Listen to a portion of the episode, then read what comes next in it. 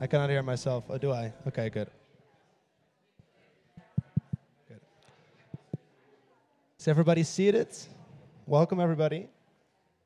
I would love to welcome everybody to the second panel of European Lab Brussels. It's called, dramatically titled, The Last Call for Europe The Hour of Mobilization. And I'm joined here with uh, panel members. Thank you so much for coming. And we're going to discuss the European elections and what it means for Europe and what's at stake in this election cycle. I'm, um, I'm Mick Rehorst, and I'm from Are We Europe. And together with European Lab, we co-curated this panel, and we invited guests. We chose topics to discuss today, and we're very excited about it. It's, uh, it's a lot of stuff happening in Europe at the moment, a lot of developments, and um, we've had many elections across Europe um, these last years, and many shake-ups from Italy and Sweden, and uh, the ensuing chaos over Brexit. However, in this panel, we really want to steer away from politicians and from Brussels and from MEPs and from the European Parliament and from the European Commission and really focus on the citizens and activists and grassroots movements. And for that, we've uh, invited people to join us to, to discuss how they answer this last call for Europe. So, first, we'll have a panel discussion uh, for about an hour, a little less. I have some questions from the audience. And then, because we're talking about activism and about action, we also want to show something that Are We Europe has been working on towards um, the European election. So, a mobilization campaign to get young people out to vote. So, we'll end with that. But first, let me uh, introduce everybody. And I'll start with uh, Angela Richter. Uh, you're a theater director, uh, an author, and, uh, and also member of uh, DiEM25, an advisory panel member. And um, You've been working on uh, transmedia projects called uh, Super Nerds uh, about mass uh, digital mass surveillance. You've worked with Julian Assange and Edward Snowden. And obviously, there's also been a lot of talk in a lot of th these elections about interfering by uh, different members, uh, different states, about the mass gathering of data, the harvesting of data, and usage in campaigns, and fake news. What are what are these? How is this going to play a role during the European elections? Should we be worried? Uh, like we've been in other elections? Well, um, in general, I'd say we should be definitely worried about many things. Um, I'm not sure if if these elections uh, will be uh, affected so dramatically, like like other things already in our life. But I think uh, um, that the so-called last call for Europe is already gone in terms for the internet. Um, I think that we are all, um, and that includes all the political development uh, that we um, experience, is very much influenced by something that I would call the, well, the ideology of the Silicon Valley, which um, once when I had an interview of many with Julian Assange, he said to me that this ideology for him is more dangerous than the uh, ideology of ISIS. And this might sound like a bold thesis because, um, you know, Silicon Valley, okay, we know what it is about. It brought so many things that we can't live without in the meantime. And, and, um, and the IS is a deadly, I would say, deadly youth movement, as we know. But it is, of course, not as powerful and not as dangerous as Silicon Valley is for our lives. And what I mean by this ideology is this very aggressive, I would call it behavior modification that happens every day, and which is when I would put it in a very simple and uh, very um, uh, uh, short form, is something like um, evoking a lot of negative emotions in us when we use the so-called social media. And I think these things uh, do uh, influence our uh, elective behavior. Because as I know as a theater director, it is very easy to evoke negative emotions. You, you react in seconds with hate and, and anger when you, when you are provoked. And this happens most of the time. And you even get uh, addicted to it because it's intense. You know, it's very easy to get, it's very intense. On the opposite, positive uh, emotions, either in theater or in art or in social media is very difficult and it can easily slip to being kitsch, you know. Um, and so it's it's very uh, very difficult, and all these techniques are, I think, modifying our behavior, and this has a lot of effect on on politics. Okay, that's it in Oh, short. great. Thank you so much. Alberto, um, you're a citizen lobbyist and a civic entrepreneur. Isn't lobbyist a dirty word? Isn't that not like what we assume to be undemocratic and like not part of the, the democratic system, the voting, the elections? How do you make it clean? lobbying is about voicing, is about expressing your preferences, is about telling your representatives what you want and what you would like them to do in between elections. Exactly the time in which you're totally asleep because you gave away your sovereignty, you gave away your vote to them, and you can go back to do your business. But that's exactly what we lost. We lost control of representative democracy, which is no longer representative of anything. The average politician is as knowledgeable as the average European citizen uh, in this particular moment. And sometimes they actually know less than us, even though they're paid to do the job. So it is about time to wake up and to say, why don't we lobby exactly like corporations have been doing for long? And what I mean by that is about participation. I've been using the word lobbying as a synonym of participation, what we call participatory democracy. Something that is very complementary and not antagonistic to representative democracy. Politicians need us as much as we need them. Uh, representative democracy is there to stay. We need our representatives. But they need to listen to us. And they need to learn how to listen to us. And we need to learn how to speak to them, something we don't do. 20% of European citizens don't know the name of their member of European Parliament. 20% of them do know. So 80% do not know. I think it's dramatic. It's dramatic because it empties entirely the old meaning of representative democracy as a concept and as a mechanism for animating the democratic process. So, in a way, responsibilities are a bit split between the political class and the citizens. We cannot just keep blaming them. Um, I don't feel comfortable in doing so. They face very difficult trade-off. It's a very difficult job to be a politician.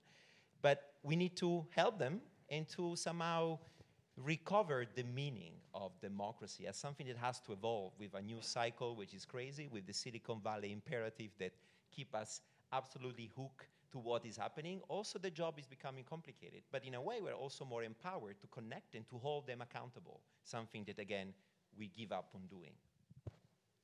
Okay, okay, thank you very much. Thank you for being here. And Eva, Eva Rovers, you're a Dutch art historian, you're an author, and now also an activist because you wrote an, ar- uh, an essay called I Rebel, Therefore I Am. I Rebel, Therefore I Am. That's uh, Therefore We Are, actually.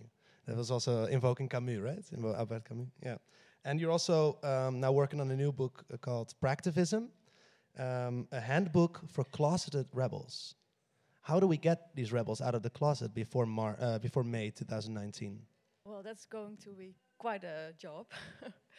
uh, but there are a lot of them. There are a lot of people who um, are not necessarily angry every day, uh, but they uh, get the feeling that they don't have a lot of power, that they have an intention to do some something. They want to um, um, build a, a better future. They want to establish um, uh, a better world, but they don't quite know how to.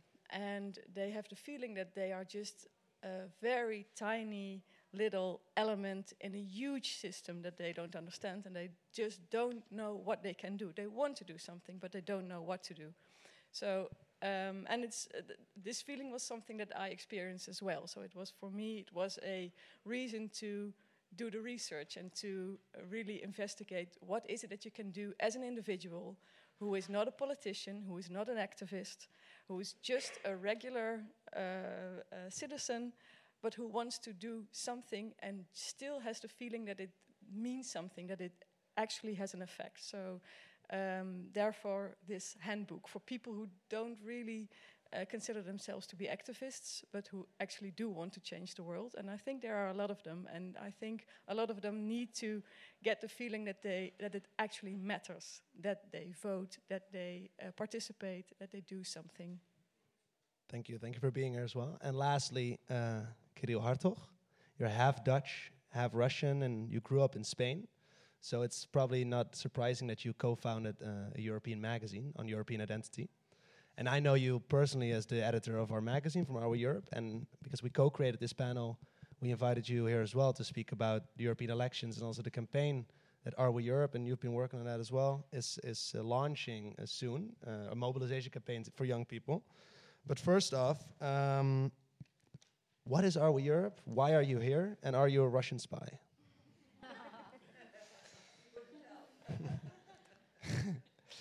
I'd be a bad spy if I would uh, unleash the state secrets. no, I'm not a Russian spy. Uh, why are we here? Are we Europe? We're a collective of storytellers. That means journalists, but more broadly, creatives from all over the continent.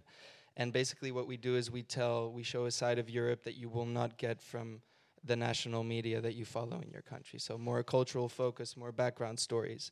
Uh, we do that through podcasts, through print magazines, through uh, online websites. We travel to the edges of Europe to make interactive documentaries about the issues that are going on there.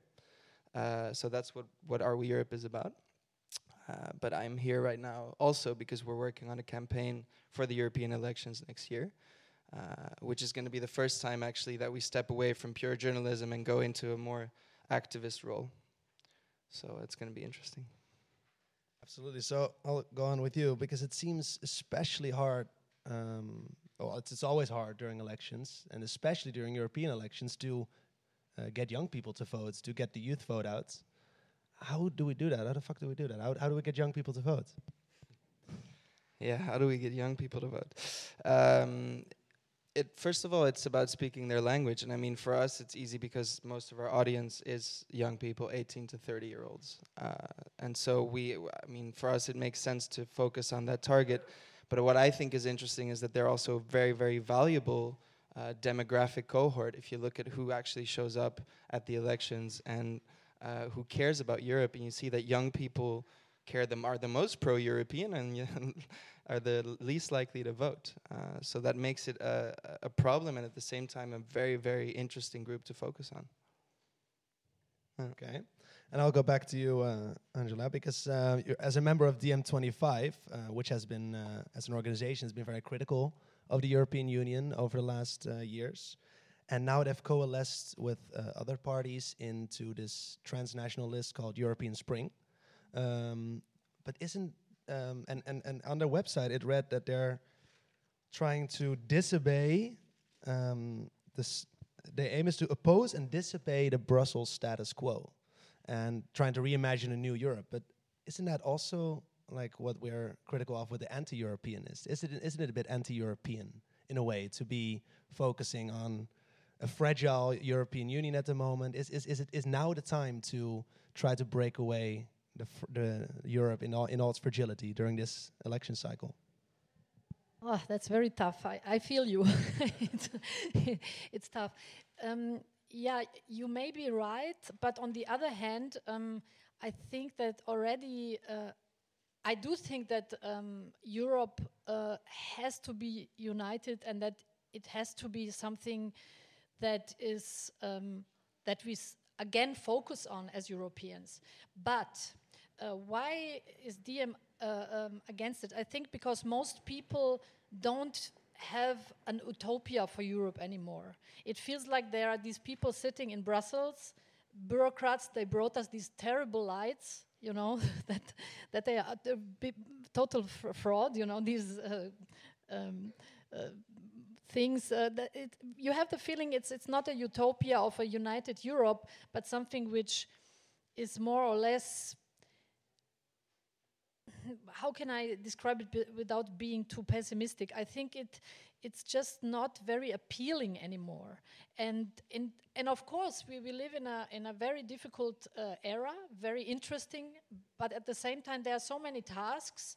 And of course, in many countries, the migration crisis was made top topic, and um, the agenda is uh, led on by the right pa wing parties who are focusing on nationalism uh, again, which is, of course, very dangerous, obviously, and they give very simple answers to very complex problems. And these answers are, of course, not real answers. They just react to the insecurities, feeling of um, um, helplessness, like you describe, and they offer some good lies, I'd say.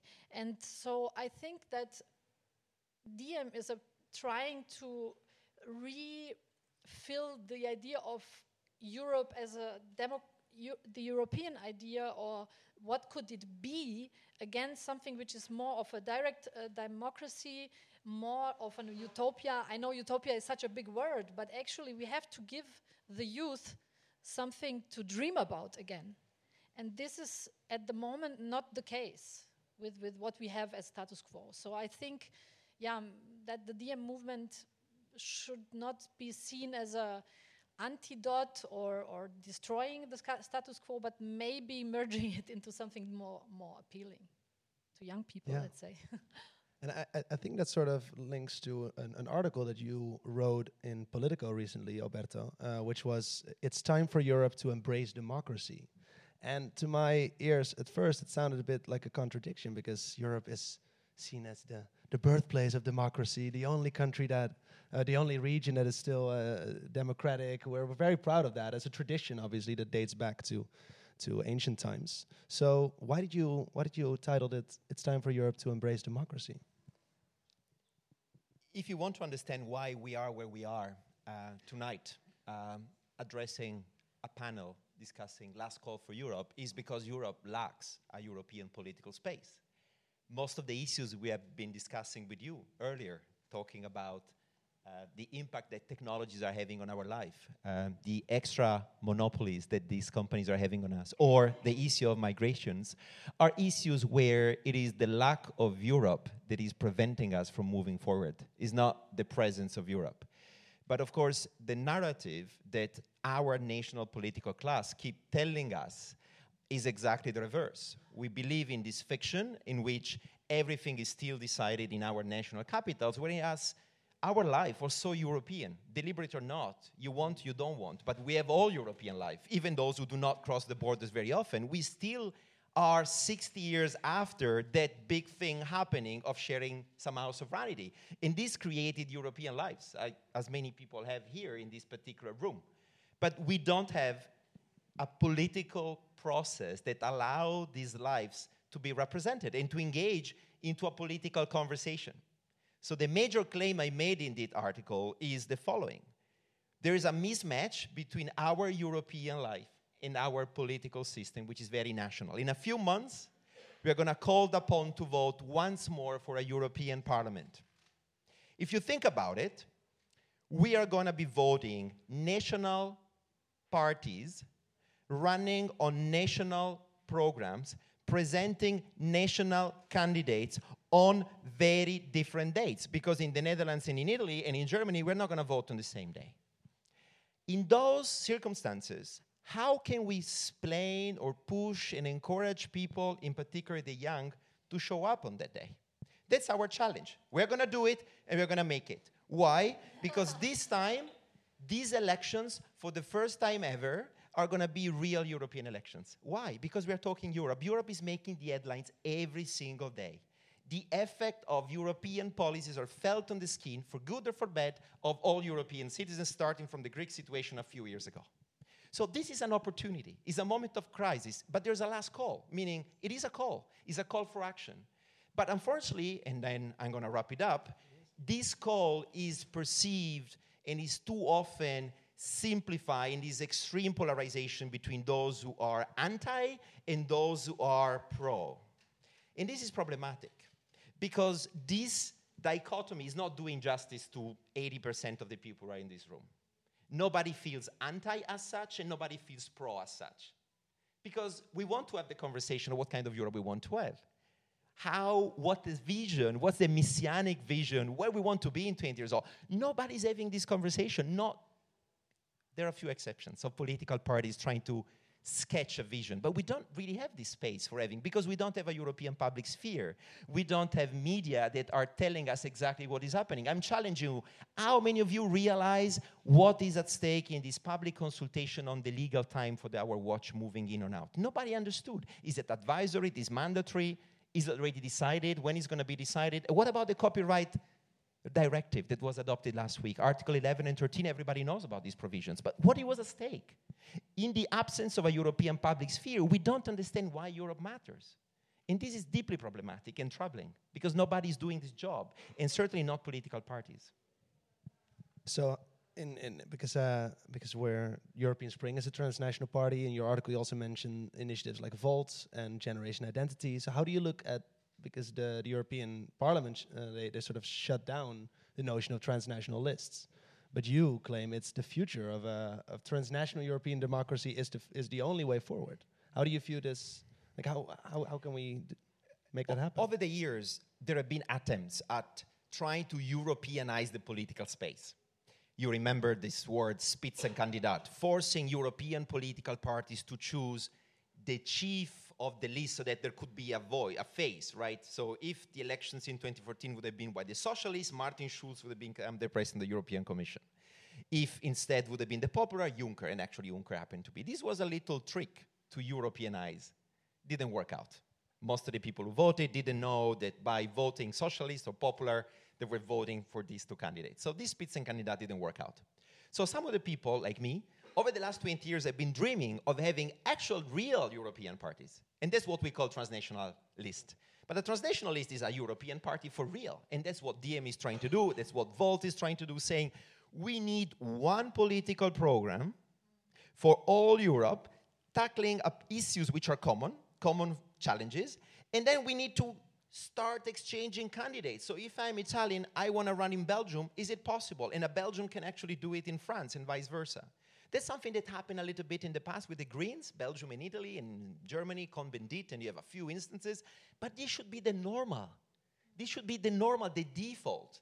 But when this question was asked to the actual European Parliament, three-fifths of it, 400 votes against 700 in total, they said, no, we don't want transnationalists. We don't want to give the vote to European citizens based on a pan-European college, allowing us to express two votes, one regular MEP, a bit linked to our territory, and another one representing all of us. And this is really important to do for everyone, but in particular for the 3% of European citizens who live in another country, including myself. I'm Italian, I live in Spain, I work in France, and I spend a lot of time in Belgium. Who represent me politically? The MEPs in Italy? The MEPs in Spain where I live? No, because these are national people who have no European vision at all. What a paradox. The most European citizens are the least politically represented in the European Parliament. What a paradox. Well, and if we steer back again from poli uh, political parties and transnational lists, and if we go back to also uh, the hour of mobilization and activists and grassroots movements, uh, Eva, you, you also wrote in your essay that um, e that in the age of social media, uh, it's very easy to, to reach everybody. It's easy to reach the masses, but it's even more hard and, and like it's, it's harder and harder to to mobilize the masses, and especially again young people. There's also a link there because they're obviously very Well- present on social media. Well, mobilizing as such is not so difficult. Okay. It's it, the uh, uh, Arabic Spring, um, uh, the Gezi Park protests. There are a lot of examples, Occupy, that prove that it's very easy through social media to round up a lot of people in a very little amount of time. So that's not very difficult. The problem is that a large group of people is not necessarily a very coherent group of people. And you need a very coherent group of people who have the same uh, goal, who have the same uh, strategy, who have the same ideas of what they want to reach. Um, in order to actually change some, something. And if there's no coherence in a group, then it very soon will dissolve and it will uh, it does not have any power. So um, it seemed like uh, social media made it very easy for us to come together and to uh, uh, organize a very broad um, civil uh, protest movement, but it's not.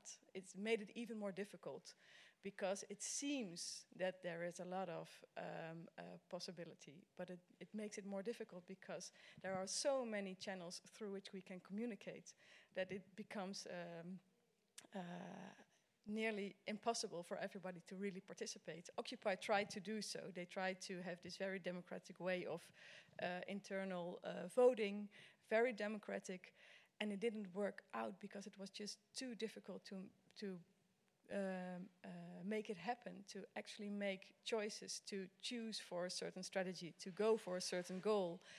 Um, and I think that shows how difficult it is to uh, build such an organization, to have a very broad civil uh, protest organization. But it's very necessary. It's very necessary. And I think Occupy was a very good example. And I think it uh, it, it, hasn't failed. It has just it ha was just the beginning.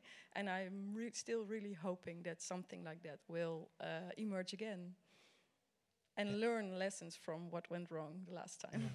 But even then, it seems that now that the European Parliament is not allowing transnational lists, and in general, it seems it, it, it is considered to be a very rigid and sort of mm. like stiff and sort of slow uh, democratic process with the European Parliament and the Commission, and you have local level politicians, yeah. national level politicians. People have different um, uh, different approaches, diff diff different angles. How effective can a grassroots organization be in the context of, of, of Europe? Like it seems very difficult for for a grassroots organization to to change the system or to actually uh, uh, put something on the agenda. Uh, that's true, but I think that's that goes for any form of uh, political decision making. That's very difficult to organize grassroots uh, organization that's actually powerful and that lasts long enough to see uh, the results of what they were striving for. But um, you have to start somewhere, mm. and one thing that Occupy showed is that it can be very international and that it can emerge very quickly and that it can be something that is uh, worldwide and very international. Uh, but it's it's also a kind of uh, immanageable um, uh, monster.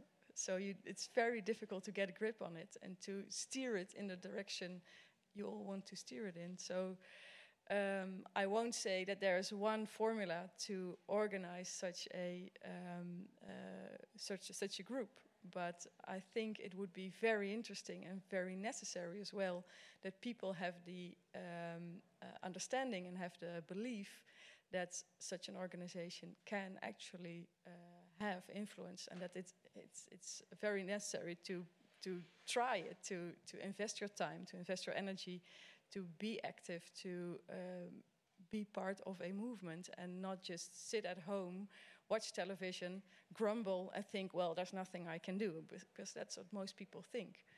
Um, it actually makes a difference, difference to uh, participate in one of those organizations. One of the problems is, I think, that there are too many grassroots organizations. Um, that if you if I only uh, look at what's going on in the Netherlands, it's a very small country, and it has hundreds and hundreds of organizations with different goals, sometimes with overlapping goals.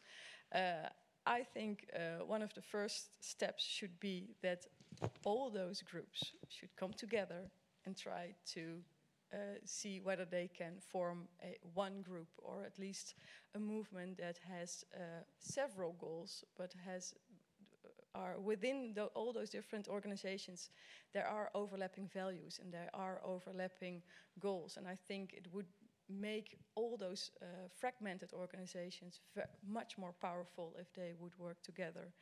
Uh, start on a local level and try to be some kind of oil stain that grows and try to get all the uh, local organizations, then the national organizations, and in the end try to uh, cooperate on an international level instead of all those many um, uh, very not very powerful um, small organizations that we have now.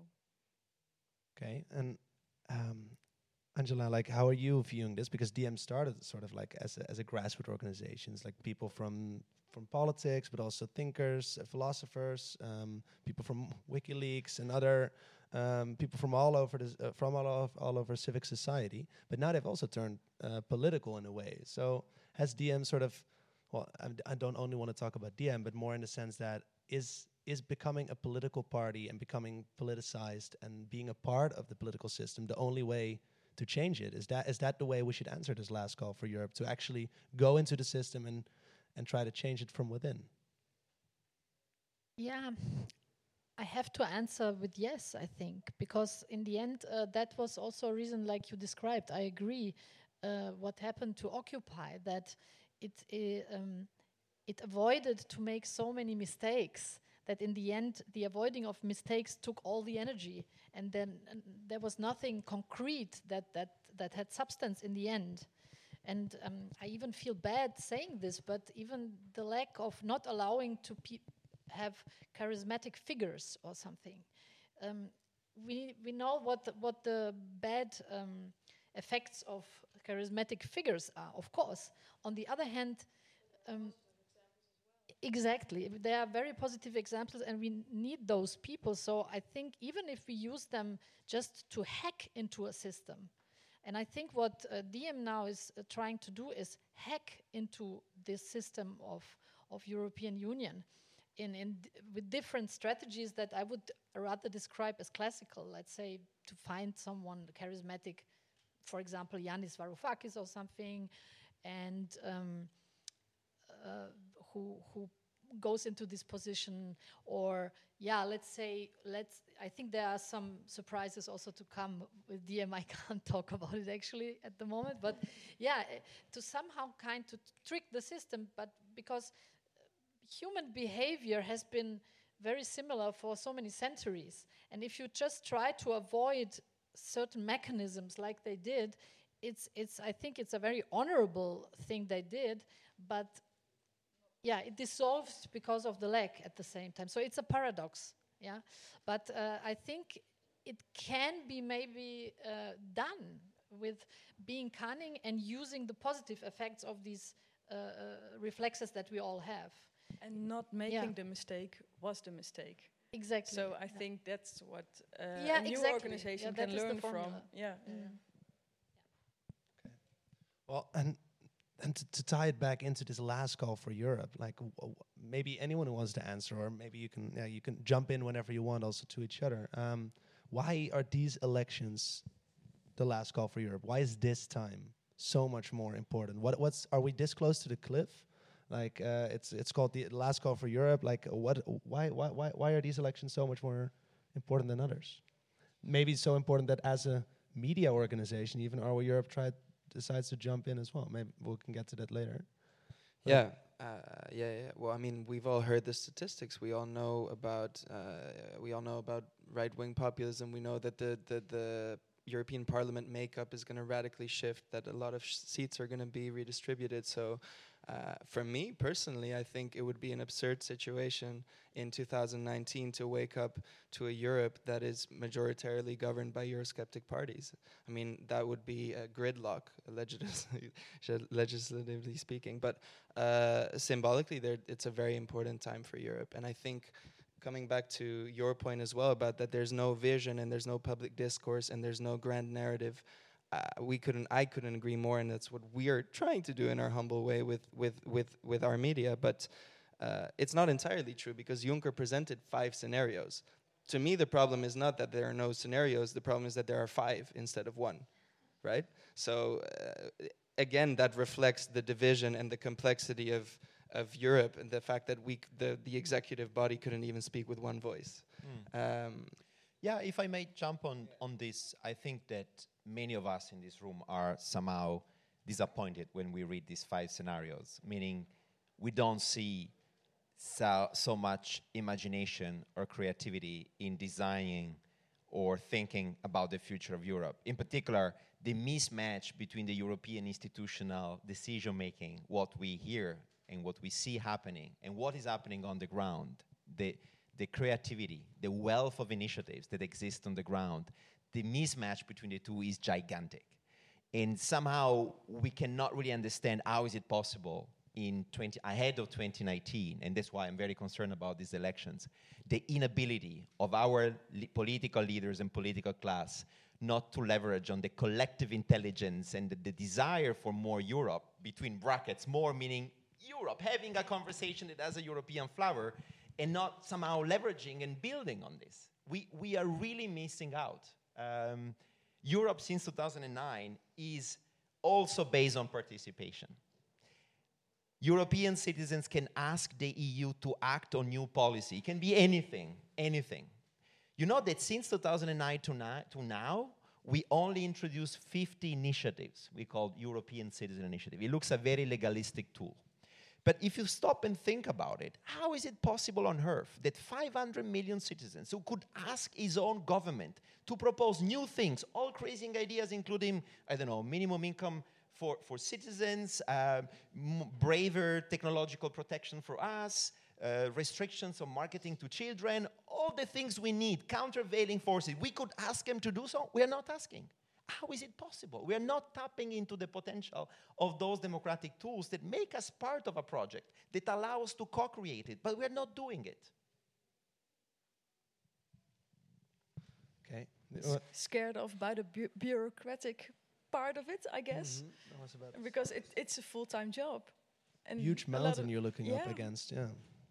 You can't really blame people because it's you have to be a full-time politician or, or without a job to do something like that. Yes and no. Let me let me disagree on this. Um, I totally get your point, and I agree. I even actually wrote a book that starts from the same premises. I mean, citizens have a full-time job as citizen; they cannot become uh, activist, uh, full-time activist. But if you think about some of the major things that happen in Europe over the last few years, you have a lot of stories that actually occur out of the creativity and imagination of citizens. hmm? So one of the most recent one might have been Max Schrems, this young Austrian who realized that the way in which Facebook is collecting our data in 2012 is clearly against fundamental rights and the way in which we should think about our data, which are rights, they're not commodities like in the US. This guy started crowdfunding his campaign. He set up this big thing, Europe versus Facebook. He reached the European Court of Justice. He actually won. He was much more effective than most of the NGOs working in the sector. And this shaped the GDPR, the General Data Protection Regulation. Remember the emails you received a few men? This man shaped this policy alone. If you ask him, well, it probably became his job. But when he got started, it was like his passion. And you have many other stories. You know, there's the story of uh, Martin Speer in Germany who started campaigning for Interrail free ticket two years ago. It seemed like a crazy idea. And after two, two years, now it's a reality. It's in the multi-annual framework. In the next budget, 700 million euros will go into free Interrail. A nice tool, nice gift for all people turning 18 to have the chance to experience diversity, to cross the border, because the borders, the borders are emerging again, right? Borders are a reality eh, for for people now. They, I remember when they went down, and I see now, I witness when they go up. And my kids already now, they don't have the same perspective of Europe as I do have. So something is happening. and it's it's literally breaking apart as well. Europe, like uh, around the edges. Um, before the new elections, there won't be Britain in the EU. There's a lot of uh, like rumbling on the sides, like also a lot of internal problems with Hungary. So maybe how, how fragile is, is is is Europe right now? Not not not only the entity of the European Union, but as a as a collective of peoples, as a collective of cultures, as a collective of societies. Like is there a way that we can mend all this and, and glue it together, or is or is it does it really need a, a big change, a, a makeover? Well, I think that we are still stuck in an old story and that we are constantly tweaking this old story, but we're not willing or not thinking about a completely new story for Europe. And I think that's something that we should all be thinking about, and we shouldn't leave that to the politicians. I think that we as European people should be the first to think about it and to write it even perhaps and then say to our uh, uh, uh, members of parliament well this is our plan and what are you going to do about it um, and i think that that's really a problem that we are still thinking and behaving like we did in the 20th century and that doesn't work anymore and i think we really need to be um, uh, to have more imagination and to uh, I don't know, fantasize boldly about how Europe could look like, what it could look like, and not be restricted by uh, all the old um, uh, premises that we uh, have lived by, but don't work anymore. And it's about it is about privacy. It's about income. It's about uh, uh, distribution of uh, of wealth, but it's also about climate change, about uh, climate refugees. There's so much about to happen in the next 30 years. Uh, I think last call for Europe. I think it's last call for the world. it's so very important to um, to think in those in more global terms. I think it's not enough to think in European terms. I think we really have to start thinking as global citizens. And, and the people who, are, who have to live with this Europe or with this world the longest are the, are the next the next generations. And they're also the people. I mean, who are even though they're may, they may be more pro Europe when it comes to a Brexit vote or or, or maybe more mm. vocal mm. and, and there's new initiatives like Volt, but there's also a lot of dis uh, disillusioned youth and a lot of people who don't even tend to be a part of the political system. How how do we how do we make a new story for Europe and at the same time mobilize people to be a part of this old sort of uh, structures? How do we get young people to to dream again, to mm. fantasize, mm. and at the same time get them to actually go to the ballot boxes in their own country to vote for some member they of the European Parliament? They will do that as soon as they have a vision, as soon as they have something to go right. for. It, it now there, there you don't have a reason now to to go vote. There's no reason. So they need a reason.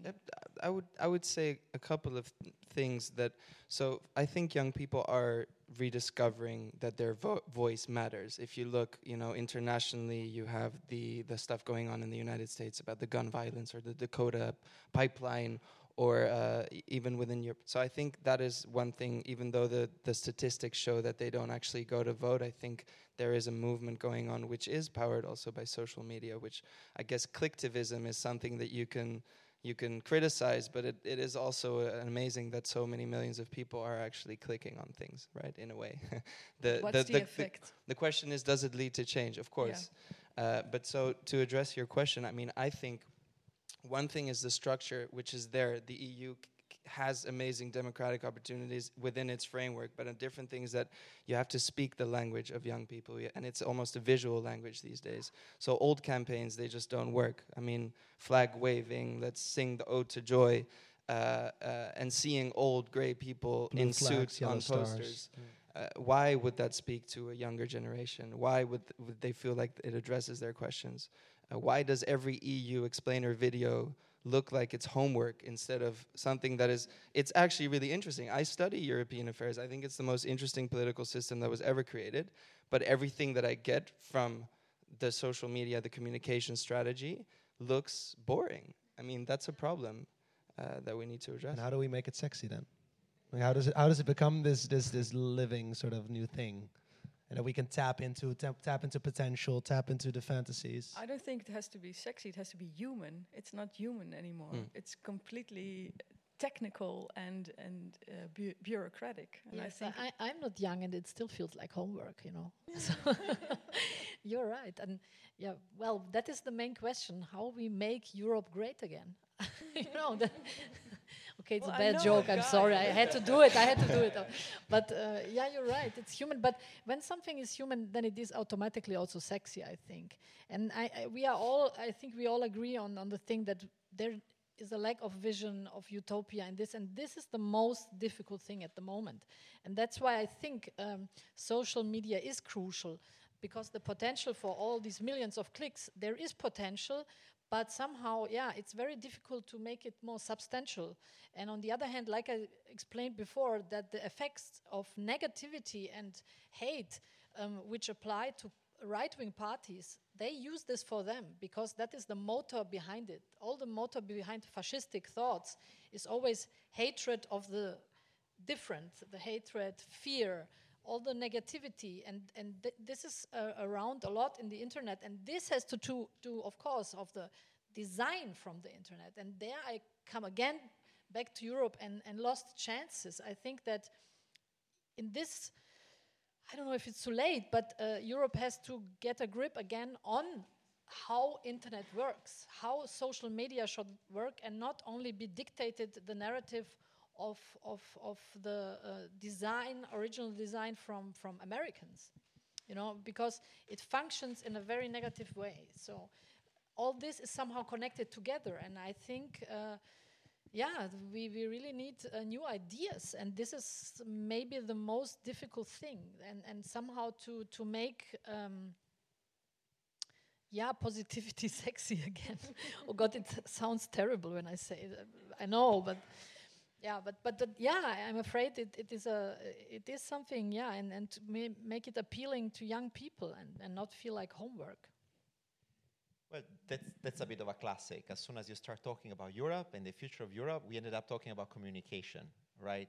Communication, communicating Europe is something that nobody got right so far, right? Nobody. We all try in one way or another. I devoted the last uh, 10 years of my life as an academic, that's my job. I teach European law, European policies. I've been trying all possible ways to teach differently, to train differently to bring to do storytelling, and I've been doing iTunes in 2012. I did the MOOC Coursera in 2014. And what I realized is that there's a huge hunger, a huge thirsty for, thirst for understanding how Europe affect us. And I go back to the ideas about the public sphere and the more our lives become European, the more confused it becomes, the more people want to know. There's a, a real, genuine desire to understand who, who, decides, how, at what level. And it's super complicated, but it's not as complicated, it's just non intelligible. So many people say the problem of Europe is democratic, right? My title. Democratic deficit. No, the problem of Europe is the lack of its intelligibility, is not understandable not even to the expert public, certainly not to the media because they don't get it right very often. But it's complex. So why not to rethink the old ideas by trying to simplify? Simplify also in terms of how this decision making is affecting us. I give you an example, which is super simple. Why we keep opening newspapers or web pages, magazine, distinguishing between the country level, the European, and the international. It's all mixed what is happening in my city is affected by the bulk directive as it is affected, you know, what is happening here in Brussels by decisions of the member states. Is all so much more overlap than what we think. And only by creating, you know, some order in our daily experience of life in Europe, we are going to be able to envision the future. If we don't do the homework, not by telling people what to do, but the homework ourselves, meaning trying to understand where decision taking, where the center of gravity, we're not going to be able to envision anything. So we have to do, I often say, the meta work. There is the work and there is the meta work, the work that comes before, the pre framing. And somebody has to do it. And a lot of work I see happening in Europe, I'm, I'm part of several organizations like European Alternatives, uh, We Move, Riparte il Futuro, all grassroots organizations similar to many which are present tonight. And these organizations are giving their contribution to render the system more intelligible. And I think this would be a nice work. It's not short term, it's some medium term work that everybody should share. Um, and there's a space for everyone. Foundations, artists, we need a lot of artists and creative people in doing this, political movements, everybody has a role to play.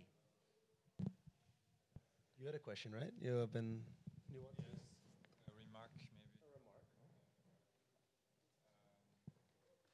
Well, first, I think it's good to see that some people are like already getting angry with this situation now. I really like these kind of emotions. I think we need more of this, uh, definitely. Um, not just young people uh, being emotional, but maybe yeah, involve everyone as well. Um, yeah, I think actually, and, and, it's not just a, matter of politics. I think it's a matter also of um, um well, being more human in, in general and being more in touch with other people, not just being in front of a smartphone all the time or your laptop or whatever, or being in a digital round, uh, world. Uh, this is, yeah, okay, if you want to capture the young people, maybe you get them through the internet, but if it's about the old people, which uh, pose the majority of the population in Europe, uh, you won't get them this way. Uh, so I think also, yeah, that way it's, it's necessary uh, to not only look at this, yeah, what kind of party uh, can we vote, but also uh, to look, okay, how can we maybe uh, get in touch with the older generations, which have a different kind of viewpoint and which cannot be reached by by internet or this fancy media stuff. Can I react?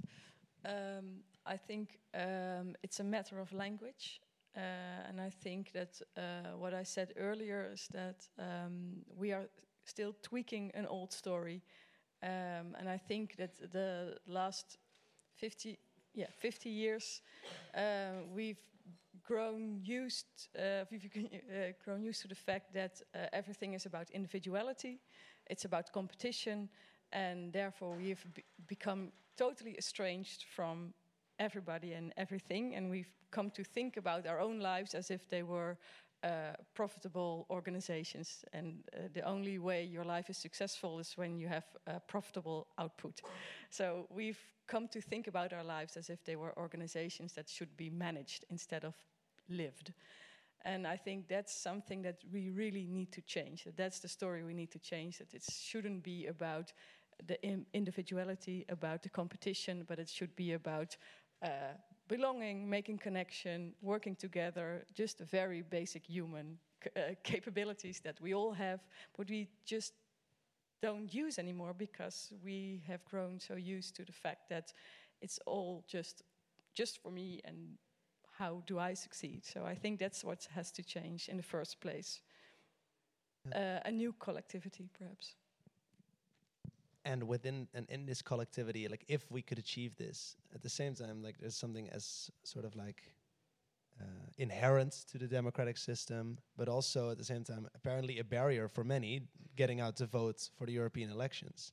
How do we how do we get people? Because i mean i i, I really like the the sort of the, the three points that we've touched upon. It's like the, last call for europe. Okay it's necessary to reimagine europe. We all agree on that. There's many people working on that. At the same time there's also many people working on citizens uh, initiatives and trying to uh, uh, influence the agenda from there. But at, at and, and and at the third sort of level we're talking about how to get people maybe within the system or to join in the system or to go or to go out to the elections. And i think um, also because uh, a cam- uh, sort of we've been working on with our Europe and a campaign to to to try to make it different, huh? to to show that all these sort of traditional campaigns. Um, like oh your vote your vote matters we have to save democracy maybe even we have to save Europe it's it's all we've it's all been done before by, by a lot of political parties or they steer you to the left or to the right or to this or to this side but how can we like how can we really try to engage people and maybe even young people? And maybe that's a bridge to that you can explain a little bit about the campaign that, that we've been working on. I don't know. What can you tell me the time again? Okay we have time. So maybe but you can still explain a little bit sure. uh, about the campaign at yeah. the moment if you feel yeah and at the end uh, yeah. maybe we can show a video. Very short video no but so uh, basically this ties into your point, uh, Eva, about the fractured landscape of everyone, all these grassroots tr uh, organizations trying to do the same thing. And I had the same thing. I, I, was on the phone with an organization two weeks ago. Who said, "Yeah, we're also working on our European campaign." And I said, "Well, great. Well, do you want to join us?" And she she said, "No, I have to check with my boss because I think that we have a blah blah blah." And it never happened. And so our approach is different because we we are a collective of four different organizations, quickly growing, but we started in the Netherlands. Uh, there's the Vox Pop Foundation, which is basically uh, uh, an organization that builds tools for civic engagement, like uh, political speed dating. So you download an app and then you're matched to your political opponent, and then you create an online conversation. Also, your point, it's, it's true that. ah. Yeah. Right, which is a great way to, I think, merge the alienating effects of technology with a more human sort of discussion. Uh, so uh, we also have uh, the the Kiesmannen who take the offline approach, and they organize big, big uh, events like concert halls where usually people go to watch. Uh, young people go to watch hip hop artists and, and, and DJs, and they gather uh, and they make fun, interactive uh, events around the elections to get young people motivated. So that's another way to do it. And I think what we're trying to do with this campaign is we bring those organizations together as a network organization, as an umbrella organization. It's not a top down structure. And we say, okay, we're all working towards the same goal. Uh, how can we develop a framework with just a visual language? Uh, a branding, a sort of hashtag for social media, some basic elements that you need to make it coherent. But then it's open source and then it's for everyone else to use. And if a German organization wants to do it, or a French one, or an Italian one, they can do it, and we can even provide the translation, or they can do it in their own language. I mean, the details can be thought out, but the idea, I think, the central idea is is is this umbrella approach. And and also maybe to to yeah to to touch upon all these things that we've been hearing all the time. So like even if as a young person you want to be a part of the system, all you've been told is that we're lazy, we're a selfish generation, we're the selfie generation, we're uh, millennials who don't participate, who don't act, who are, who, d- who are like sitting on our asses and just Yes, watching the useless World Cup. generation. The useless generation, exactly. There's probably a lot more stereotypes. So it's also tapping in, into that a little bit. Um, how like are you also gonna do something for the European elections? Like uh, how are you how are you envisioning this last call for Europe? How much how much of your time is dedicated to the elections in May 2019? How often do you wake up in the middle of the night and think, oh, I have to do something with the elections? Well, it's, it's part of my it's part of my daily life uh, since probably a few months. Um, I run an organization called the Good Lobby, and with the Good Lobby, we run workshops all across Europe. And our workshops are open; they are free access, and we try to attract people by leveraging on something which is called self-interest. So we bring people because there's something in for them. So in a way, we embrace the neoliberal approach we're criticizing by using it exactly in the same way we use apps to draw people to an event and then we switch it off and we go offline. That's what we do. And in our workshop with the Good Lobby, we encounter people coming from very different walks of life. And what we do with them is to humanize the conversation from moment one. So tomorrow in Brussels, we're going to run one. You're all invited at the Good Lobby Residence Palace. We have a little room we have rented. And what we do is to ask people what keeps you awake at night. Exactly what you asked me now. question, And we good try question. to ask people what they really care. And you know, most of these people at the end of the workshop come to me by saying, or coming to our people, we are all volunteers doing this, they say, Wow, nobody ever asked me this. And by asking this question at the beginning, we trigger a process of bridging uh, the gap existing between the professional showing up with a tie and the activist showing up with dreadlocks. And then, you know, you have some students, and then you have uh, often uh, job seekers because they have time and they come to a training, a free training, because they want to learn things. And we've been using this all across Europe over the last two years, uh, and, and it works. It's, it's a methodology which is solid because when we walk out the room, these people will meet again the following week because we are in Budapest and then we are in Warsaw and I was in Austria yesterday. Uh, we are going to be in Brussels here next week. We're going to be in Warsaw. You know, we keep traveling around and proposing exactly the same formula. And since it's about humanizing the conversation, it works everywhere. And you see, we don't talk Europe per se. We don't talk Europe. In the flyer, there's not even a word of Europe. But of course, we ended up talking about Europe because that's the democratic space we occupy, and people become aware indirectly that they have a European life and they can do these kind of things. So it's a very counterintuitive approach that comes from long, long, long time thinking and experimenting. And that's what we've been doing. And, you know, during the conversation, the little card, this time I'm voting, pops out. And people are very proud about this. But it's just one component. It's one component of the whole exercise. Okay. Uh, so you just quickly you, you mentioned this time of voting. That's the campaign the European Parliament launched itself, right? Do you you're you're cooperating with them? Okay. In this way, Okay. the way I just described. Well, um, so I think that's or also uh, I, I really like also uh, immediately I hear a shared mission and a shared goal, and that's also I think sort of call to action that we want to do with the campaign or that Are We Europe wants to do with the campaign. So may, we'll get back to that later. Um, Eva, like wh- when do you think? Um, I mean, it's very difficult, obviously, to say like, okay, we've sort of turned the tide, and this last call for Europe, maybe if we positively and successfully answer it, um, we've changed the tides, we've we've turned the, the, the steer the other way, and and, uh, we're setting course towards a, a new and imagined Europe. Is it only a success when all the rebels come out of the closets and when they're practi- practi- being yeah. When do you consider it? Like, oh, what what what what what needs to happen in sort of like small, concrete ways, or in a very big, dramatic manner? Um, well, I think people uh, need to get uh, aware of the fact that they that everything that they do actually um, builds to uh, to this world that, that that they're thriving for. So that they're it's very important to vote, to become active, to do even the smallest um, uh, take even the smallest effort to change something, to uh, make your voice heard. Uh, and I think that there's a lot of people, I think, uh, even if it were 50% of the people who think that they are um, uh, powerless, that there's nothing that they can do. If they start uh, to become active, I think that would make a major change. It would really make a major change. Um, so yes, that that would that I would uh, dream of that. Yeah, because, and because howefully before May.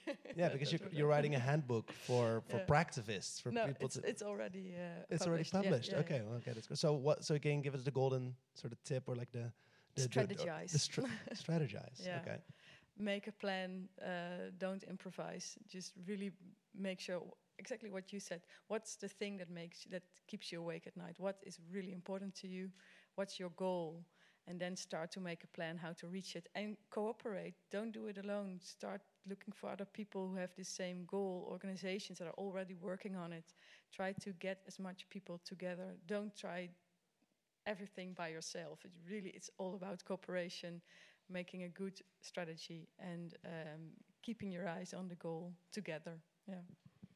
Great. Thank you. And um, Angela, like, are you? How are you going to be living up to these to these elections? Are you going to be actively involved in, in politics, or are you going to focus more on your theater work or, or writing work, or how how how is this last call for Europe going to affect your life in the coming eight months? Well, I, I will not really become active in politics. I, I will stay an artist, and um, um, but I will try to uh, help with my, let's say, um, well, art and theater and these things can be a powerful tool. I already used it before by warning from mass surveillance, and and mm, somehow my goal is also to connect with people. That's why I joined DiEM, not because I want to make a political career, but because I do think exactly what you said that we have to connect many things that don't seem to to be uh, uh, um, together at once because the, all the traditional thinking doesn't help anymore, you know. So um, I think that I even used the German national theater system to hack into it to use it actually as a propaganda machine, you know. Because what I ac- ac- actually did was propaganda; it was not even art. I would even go so far to say that, and and I think it can work uh, vice versa also. So, yeah, it, it um, yeah, we have to find strategies, you know, and that's why, and we have to to win back the ground because what we have now is is a bastardized um, version of democracy. It's not real democracy because if we only take one aspect, and that was mass surveillance, that was my topic for five years um, that I worked on, and and in the beginning, I, I remember when people like WikiLeaks people and Assange, he might be a, a problematic figure sometimes, but he never lied. And in, he, he was warning about mass surveillance before Snowden happened. And everybody said, the guy is crazy, he's a paranoid guy, you know. And now we know he wasn't, it, it just happened. And how can we live in a democracy where we are daily spied on, you know? And this is only one aspect. Yeah. But what I want to say is, uh, yeah, we have to win the ground with traditional um, effects, but we have to use them differently. You know, like uh, think in a new way and and and put things together that don't traditionally go together. I, I would say that's at least my plan. Thank you. Thank you all so much for being a part of uh, this panel. And I see, I hear a lot of activism in, in, in what everybody's been saying, and a lot of sort of like uh, hands reaching out and for cooperation, for collectives. Um, thank you so much for being a part of this. Um, as maybe on that note, can we show the video? Video. It's one one minute thirty seconds. It's not, it's like uh, it's on the. Marije, you have the stick.